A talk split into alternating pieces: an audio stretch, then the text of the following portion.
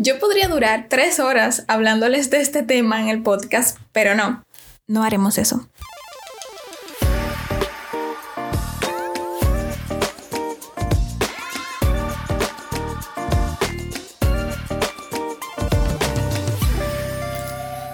¿cómo estás? Espero que muy, muy bien. Quiero darte la bienvenida al episodio número uno y estreno oficial de Datacool Podcast, un podcast sobre los datos y dedicado exclusivamente a ti. Oye, no te imaginas lo feliz que estoy de que me estés escuchando, pues todo forma parte del sueño que fue crear Datacool.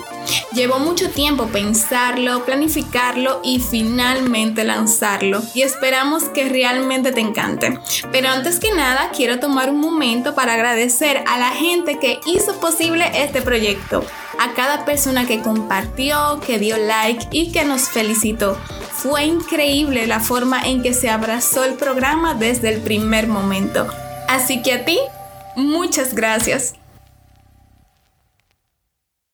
Si me preguntan, creo que una de las decisiones más difíciles que tuvimos que tomar en el equipo fue elegir el tema para el primer episodio del podcast. Creo que dentro de este mundo de la data existen muchísimos temas y cada uno de ellos se puede extender de forma increíble. Pero al mismo tiempo pensé, bueno, ¿Qué mejor manera de empezar el podcast si no es hablándoles acerca de mi experiencia con la data, de cuál fue el hito que me llevó a dedicarme a este mundo de los datos, qué fue lo que a mí me encantó, qué fue lo que a mí me enamoró. Mi historia con la data empieza básicamente en la universidad, específicamente en una materia que se llamaba Base de Datos 1. Y allí fue que tuve mi primera interacción con este mundo a nivel ya más técnico, pude ver la estructura de una base de datos, qué era una base de datos, cómo se alojaban los datos dentro de esta herramienta. Y así fui involucrándome y aprendiendo cada vez más.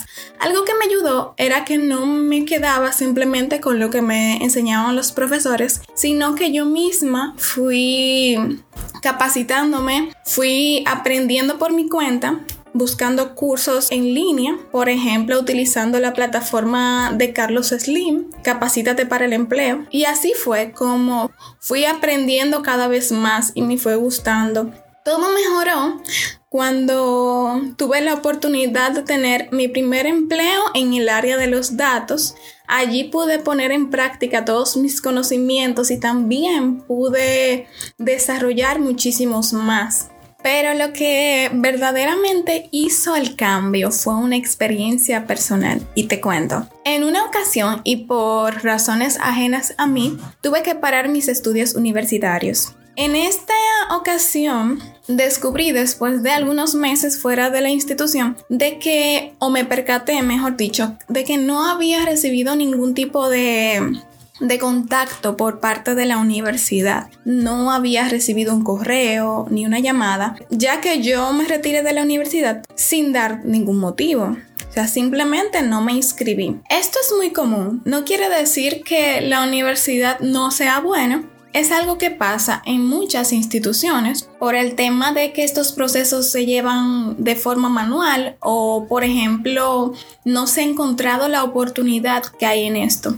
Y les voy a explicar por qué. Durante ese tiempo, fuera de la universidad, yo realicé algunos cursos técnicos en otras instituciones y en una ocasión yo falté a una clase de uno de estos cursos e inmediatamente al día siguiente recibí una llamada de esta institución preguntándome qué había pasado, por qué no había asistido. Esto causó gran impacto en mí porque yo dije, wow, eh, falté una sola vez a clase, no di razón de por qué y estas personas se comunicaron conmigo para ver cuál había sido el motivo. Entonces esto me hizo reflexionar y pensar muchas cosas y de esta reflexión nació un proyecto que se llama Vidatu y básicamente consiste en cómo se descuida la retención de los estudiantes en las universidades. Y no nos limitemos a pensar simplemente en el hecho de que cuando un estudiante deja la universidad, cuando un estudiante no se inscribe, luego de cierto tiempo yo me dé cuenta de esto y lo contacte para preguntarle qué pasó. Si esto bien es importante porque así el estudiante se da cuenta de que hay un seguimiento, por medio de la data podemos hacer mucho más que eso. Podemos incluso predecir cuándo un estudiante es posible que deje la universidad. Y ustedes dirán, Tatiana, pero ¿cómo así?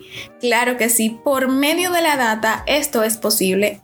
Si nos ponemos a pensar, la universidad tiene toda la información acerca de los estudiantes. Tienen sus nombres, quiénes son sus padres, dónde estudiaron anteriormente, dónde viven. Toda esta información es oro a la hora de realizar cualquier tipo de análisis, pero aparte de esta información que es propia de, de, los estudiantes, también tenemos información de cómo se comportan los estudiantes dentro de la universidad, cuáles son sus materias, sus horarios, quiénes son sus profesores, cuál es su desempeño, dígase sus notas académicas, cuántos ciclos llevan, toda esta información de cómo es la interacción del estudiante dentro de la universidad.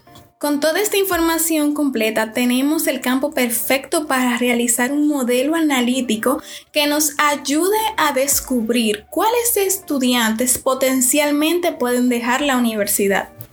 Por ejemplo, esto se podría realizar combinando varias variables tanto de la información de los estudiantes como la información de la interacción de los estudiantes con la universidad. Lo primero es realizarnos la pregunta, ¿cómo es el perfil de un estudiante que potencialmente podría abandonar la universidad? Si me preguntan, un estudiante que potencialmente podría abandonar sus estudios sería un estudiante con bajo desempeño dentro de la universidad, porque no hay algo que desmotive más a una persona que cuando le está yendo mal. En ese momento es que aparecen los sentimientos o los pensamientos de querer abandonar eso que estás haciendo que te está saliendo mal. Claro, esto no es una verdad absoluta, porque aunque me esté yendo bien, puede ser que esté pasando por una situación personal que me impida poder continuar con mis estudios. Al mismo tiempo, estas mismas situaciones pueden afectar el cómo me está yendo en la universidad. Planteemos lo siguiente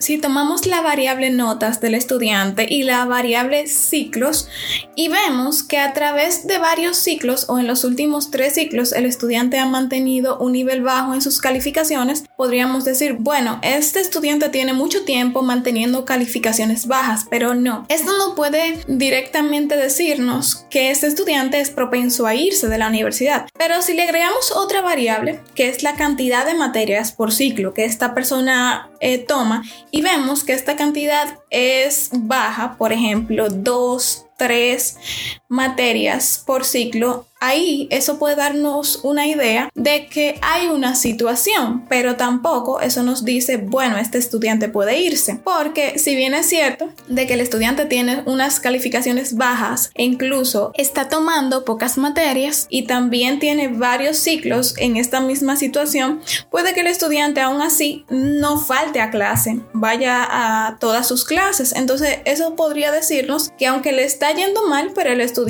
aún así persiste. Pero si esa misma variable, digamos que la variable de asistencia, es baja también, digamos que en una materia ese estudiante falte muchísimas veces, ya nuestro indicador se va a ir afinando porque tenemos un estudiante que tiene calificaciones bajas, tiene varios ciclos en esa situación, está tomando pocas materias y a su vez está faltando mucho a clase. Entonces, estas cuatro variables pueden darnos una idea de que algo anda mal.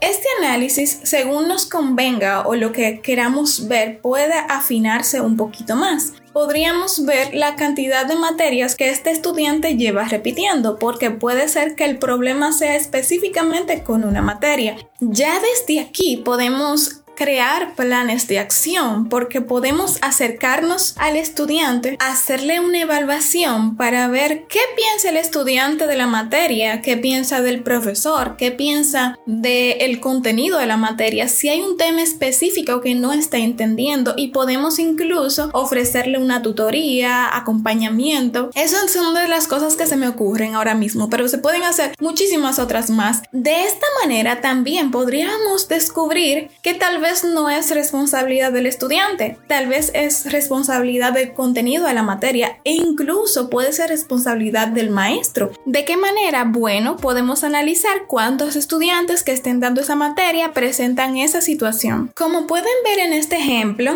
que no fue tan técnico ni tan extenso como realmente lo es. Es mucho lo que podemos hacer en este tema. La información ya la tenemos. Imagínense que realizando este modelo o este análisis podamos identificar aquellos estudiantes que potencialmente podrían dejar sus estudios y antes de que pase, acercarnos a ellos, ver cuál es su situación individual y qué alternativas podemos ofrecerles para que no dejen sus estudios. Porque si bien el mayor afectado en esta situación es el estudiante porque está comprometiendo su futuro, también estas deserciones comprenden una pérdida monetaria enorme para las universidades. Este es un tema del cual me encanta hablar porque aunque yo lo orienté en base a las universidades, en base a la educación, no es exclusivamente de allí. O sea, este análisis se puede implementar en cualquier tipo de empresa. Hay muchas empresas que gastan millones en publicidad para atraer nuevos clientes, pero realmente no tienen un plan de acción para retener los clientes que ya tienen y salen más caro tú conseguir nuevos clientes que tú retener los que ya tienes. Entonces, con este tipo de análisis también podríamos descubrir cuáles son aquellos clientes que podrían y crear planes de acción para retenerlos antes de que pase. Y para que veas cómo es esto y que realmente funciona, ya hay industrias que lo están implementando. Vamos a pensar, imagina aquellos servicios que tienes contratados con alguna empresa y que regularmente no utilizas y que incluso has pensado en retirarlos en algún momento, pero de la nada llega un correo o llega una llamada de esta empresa y te ofrece una oferta o te hace un regalo o te arma un paquete personalizado y tú reevalúas la opción de retirarlo ya que te están motivando a continuar. Básicamente, estas iniciativas surgen de análisis como este y en su mayor porcentaje funcionan porque si lo que te están ofreciendo es atractivo para ti, tú vas a descartar la opción de retirar el servicio. El tema de la retención es un problema de casi todas las empresas. Yo podría durar tres horas hablándoles de este tema en el podcast, pero no, no haremos eso. Vengo trabajando Vidatu desde el año 2018 y es un sueño para mí poder implementar este proyecto en diferentes universidades porque sé que hay muchos estudiantes que tal vez dejan sus estudios por falta de motivación y una llamada de la institución en la cual están podría hacer la diferencia. Un plan de acción que les haga sentir que son importantes, que no simplemente son personas que pagan una matrícula, sino que son parte importante de la institución. Esto podría evitar que el estudiante deje sus estudios. Y ahora es tu turno. Quiero saber qué piensas sobre este tema, si se te ocurren alguna otra idea que podamos implementar.